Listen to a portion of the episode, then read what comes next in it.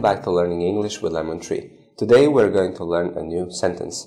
When you make a reservation, you will probably be asked this question by a receptionist. Let's have a look. Would you like a single or a double room? Would you like a single or a double room?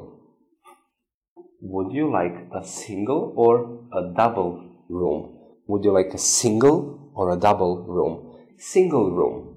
Single room. It is the room with one bed. Double room, double room. It is a room with two separate beds. Would you like a single or a double room?